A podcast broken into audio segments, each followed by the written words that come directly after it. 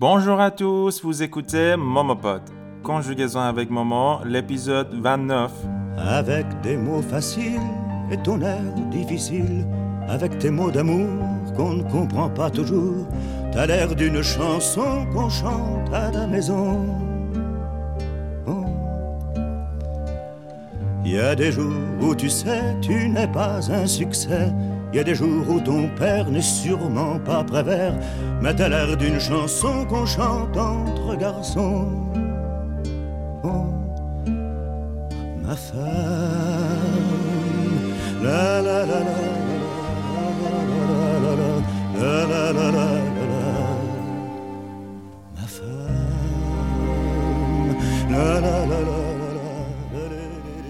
بله بله در خدمت شما هستیم با قسمت 29 پادکست کنجوگزون اوک مومو زیر مجموعه پادکست های مومو پاد این قسمت رو گفتیم یه آهنگش رو دیگه مثل قسمت قبلی شاد و پر انرژی نذاریم. این سری ذره فرق داره. این آهنگ خیلی معروف توالر دون شانسون هستش که می‌تونه خیلی به درد شبهای رمانتیکتون بخوره. برای زوجها می‌تونین از این آهنگ استفاده بکنین و ازش لذت ببرین. خیلی آهنگ رمانتیک و آروم و خوبیه.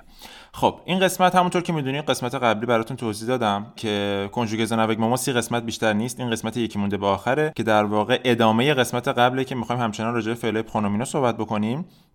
قسمت سیوم میشه قسمت révision کل این چیزایی که تو این 29 قسمت یاد گرفتیم. پس فعل جدید نداریم تو قسمت هفته آینده.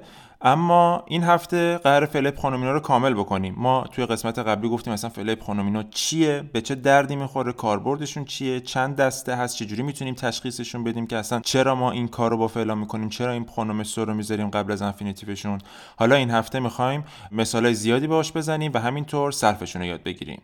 پس همراه باشین.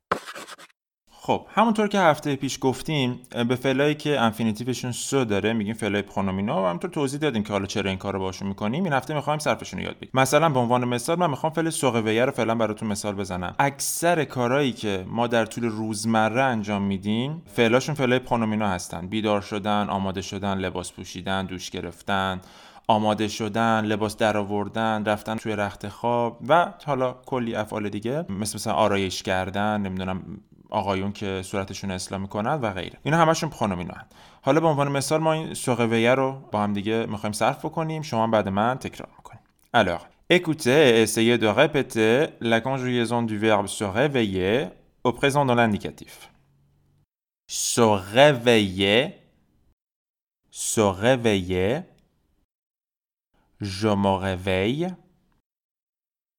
je me réveille tu te réveilles, tu te réveilles, il se réveille, elle se réveille, nous nous réveillons, nous nous réveillons, vous vous réveillez, vous vous réveillez, il se réveille, elle se réveille. Encore une autre fois, répétez après moi. Se réveiller. Je me réveille, tu te réveilles, il se réveille, elle se réveille, nous nous réveillons, vous vous réveillez, il se réveille, elle se réveille. سوقویه به معنای بیدار شدنه. ببینید فرق می‌کنه. شما یه موقع هستش که تو رخت خواب خوابیدین و بلند میشین. اون فعل فعل است وقتی از رخت خوابتون بلند میشین. یا همون معادل get up تو انگلیسی. اما معادل wake up تو انگلیسی همین فعل سوقویه هست. یعنی موقعی که چشاتون رو باز می‌کنین و به قول معروف بیدار میشین. پس اول معمولا سوقویه اتفاق میفته بعد سلوه اتفاق میفته همونطور که می‌بینید این پرونومی که توی مسترش داریم صرف میشه توی شخص مختلف. م سو نو سو برای همین اون ترم اول هی از من میپرسیدن که آقا کامان وو زپله چیه؟ چرا ما دوبار وو رو تکرار می‌کنیم؟ یا نمی‌دونم وو وو زپله کامان داستانش چیه؟ یا چرا میگیم ژ مپل این م اینجا چیه؟ اینجا می‌تونیم جواب سوالشون رو بدیم. اون موقع چون مبتدی بودیم نمی‌تونستیم صحبت بکنیم اما الان می‌تونیم جواب سوال بدیم. چرا که اون فعل پرونومینوه فعل سپله است je m'appelle tu t'appelles il s'appelle elle s'appelle nous nous appelons vous vous appelez il s'appelle elle s'appelle مثلا این فعل سوقویه میمونه برای همینه که ما میگیم وو وو زپله چون دو تا وو پشت سر هم دیگه میاد اون وو دومیه پرونوم فعل پرونومینومون هستش پس صرف همشون همین شکلیه مثلا بیایم با هم دیگه فعل سکوشه رو صرف بکنیم سکوشه یعنی موقعی که شما بیرین رخت خواب بخوابیم تو کوش ایل کوش ال کوش نونو کوشان وو کوشه ایل کوش ال کوش اون فعله صرف میشه. حالا قبل اون فعله اون زمیره هم صرف میشه. یعنی کوشه و قویه و همه اینا به اوه خط شده دیگه. صرف شما خیلی وقت بلدین. حالا بیایم مثلا یه فعلی مثال بزنیم که اون فعل اصلیش اوه نداشته باشه مثلا بیقاعده باشه. مثلا سووار یعنی همدیگر را دیدن. Je me vois. مثلا خودم تو آینه می‌بینم. Je me vois dans le miroir. Tu te vois. Il se voit. Elle se voit.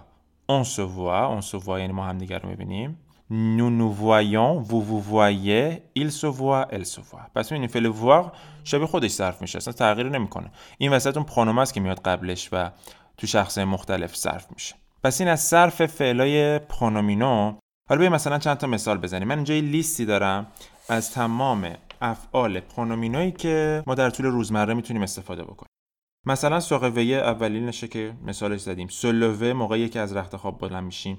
باید دقت داشته باشین. سلوه توی اول شخص مفرد دوم شخص مفرد سوم شخص مفرد و سوم شخص جمع یه اکسان می‌گیره.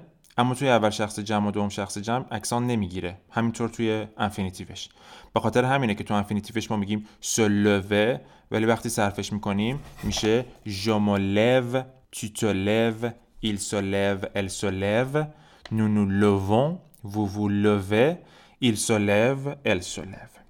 مثل se laver وقتی می‌خوایم خودمون رو بشوریم مثلا se laver le visage صورتمون رو میشوریم se doucher ببینید سو دوشه رو می‌تونیم استفاده بکنیم اگه خوشمون نیاد از فعل پرونومینو می‌تونیم prendre اون دوش رو استفاده بکنیم donc prendre une douche c'est synonyme de se doucher je me douche ou bien je prends une douche سو مکیه برای خانوما وقتی آرایش می‌کنن؟ سو غزه اکثرا برای آقایون حالا خانوما هم این کارو می‌کنن ولی بیشتر برای آقایون استفاده میشه و موقعی که اصلاح می‌کنن مثلا میگم ژما غز لو ویزاژ سو پرپاره وقتی آماده میشین لباس میپوشین سبیه لباس پوشیدن. همین سبیه رو اگه قبلش د بذاری میشه سو د زبیه یعنی لباس در آوردن. فرد کورس که اینجا حالا این فعل pronominaux نیست. s'occuper de حالا s'occuper de چون pronom ش préposition ش de هست همیشه این de رو باش میگه. s'occuper de quelque chose یا de quelqu'un s'occuper de یعنی مراقب چیزی بودن از کسی مراقبت کردن. توی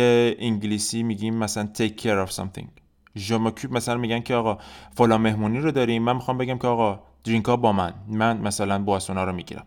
ژموکوپ د بواسون ژموکوپ د دینه مثلا من شام درست می‌کنم. دیگه سپرومنه قدم زدن. Se reposer استراحت کردن. ببینید قسته قبلا هم توضیح دادن. قسته توی زبان فرانسه معنای ماندنه و معادل رست توی انگلیسی نیست معادل استی توی انگلیسی.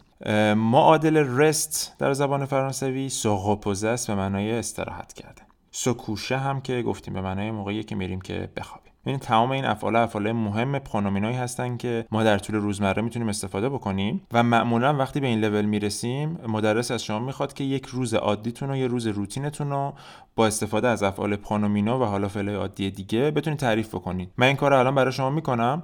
شما می‌تونید در وقتی تو خونه هستین و این اپیزود گوش دادین خودتون یه همچین متنی بنویسین. توی اینستاگرام برای من بفرستین من براتون تصحیح می‌کنم معمولا. حالا ممکنه یه ذره دیر جواب بدم ولی جواب میدم 100 درصد. Par exemple écoutez-moi. Tous les matins, normalement, quand je travaille, tous les matins, je me réveille à 6h15. Je me réveille à 6h15. Je me lève à 6h30. Après, je prends mon petit déjeuner. Et puis, je me douche. Je me lave le visage. Je me rase parfois. Je me brosse les dents. Je me brosse les dents. Il est dans le nom, mais c'est que se brosser les dents. Je me brosse les dents. Je m'habille. Je me prépare pour aller au travail. Je vais au travail normalement à 7h15. Oui, à peu près à 7h15. Après, je vais au travail en bus. Je prends le bus numéro 2 pour aller au travail. Après, je prends mon, mon déjeuner vers midi. Après, je rentre chez moi. Parfois, je vais à la salle du sport, mais parfois, je rentre à la maison. Je me déshabille. Parfois, j'ai des cours en ligne. Parfois, par exemple, les mardis, j'ai une session live sur Instagram. Après, je dîne. Normalement, je mange pas trop les soirs. Et après, je me brosse les dents encore. Et je me couche. Je me couche normalement vers 11 heures. Donc avant minuit. Parce que le lendemain, je dois aller au travail encore. والا. یه همچین چیزی رو شما هم باید بتونین بنویسین. حالا من الان فعل بداهه گفتم ولی خب شما می‌تونید قشنگ روش فکر بکنین. اینم میشه قسمت 29 مون عملا اینجا چیز جدیدی که تو کنجوگزون اوگ ما قرار یاد بگیریم تمام شد و کسایی که این 29 قسمت رو با من یاد گرفتن و خیلی خوب جلو رفتن صرف زمان حال رو باید دیگه کامل برای فعلای مهم مسلط باشن. ما حالا هفته آینده مرور کلی داریم و بعد از اون یه quiz کلی می‌گیریم یه تست می‌گیریم. که حالا نمره بندی و اینا داره راجع به همین تمام این افعالی که توی این 29 قسمت یاد گرفتیم. بعد شما اونو جواب میدین و خودتون رو محک می‌زنین و می‌بینین که آقا OK یا نه از یه نمره به بالا رو اگه بگیرین به این معنیه که آقا من conjugaison ا رو در حد پایه بهشون تسلط دارم. اگه نمره پایین تر از یه حد مشخصی بگیرین حالا بهتون میگم توی قسمت بعدی. اگه پایین تر از یه نمره مشخصی رو بگیرین بهتره که برگردین و از قسمت اول دوباره با حوصله گوش بکنین. در جریان باشین که همه این پادکست ها از طرف page اینستاگرام ماما ارائه میشه. واسه اینکه اطلاعات بیشتر داشته باشین راجع به live های آموزشی ویدیوهای آموزشی پادکست ها و تمام خدمات آموزشی دیگه ای که من دارم ارائه می‌کنم به پیج اینستاگرام French underline with underline ماما مراجعه بکنید مرسی beaucoup. Restez à l'écoute. À la avec des mots faciles. Et ton air difficile avec tes mots d'amour qu'on ne comprend pas toujours. T'as l'air d'une chanson qu'on chante à la maison. Il y a des jours où tu sais, tu n'es pas un succès. Il y a des jours où ton père n'est sûrement pas prévert. Mais t'as l'air d'une chanson qu'on chante entre garçons. Oh, ma femme, la la la la.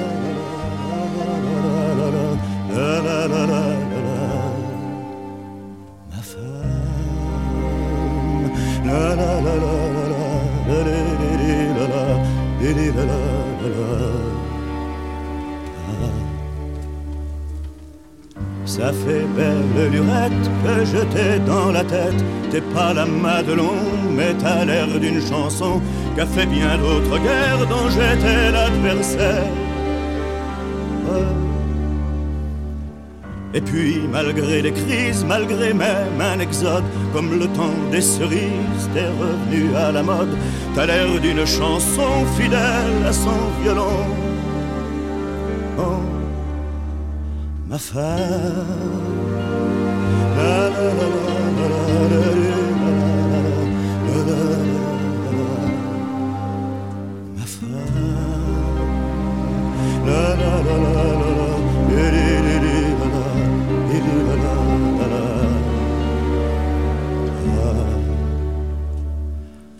Tu es faite de quoi Quatre coups de crayon, de trois notes de joie et beaucoup de brouillon.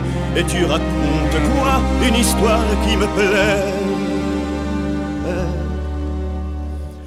Si je ne suis pas toujours là dans tous les couplets, je reviens au refrain et j'appelle ça l'amour. Tu es faite de quoi? Tu es faite de moi. Toi, ma femme.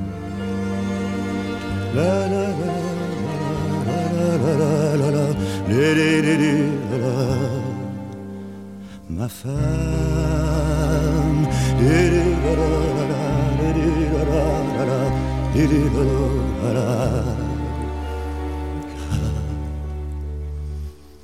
Il y a des jours où tu sais, tu n'es pas un succès il y a des jours où ton père n'est sûrement pas prévert, mais tu es la chanson qui ne doit pas finir. Je te joue longuement, je me trompe souvent, car depuis tant de temps que je t'apprends par cœur, j'ai encore peur de ne pas te retenir. ma femme. La la la la la la la la ma femme. La la la la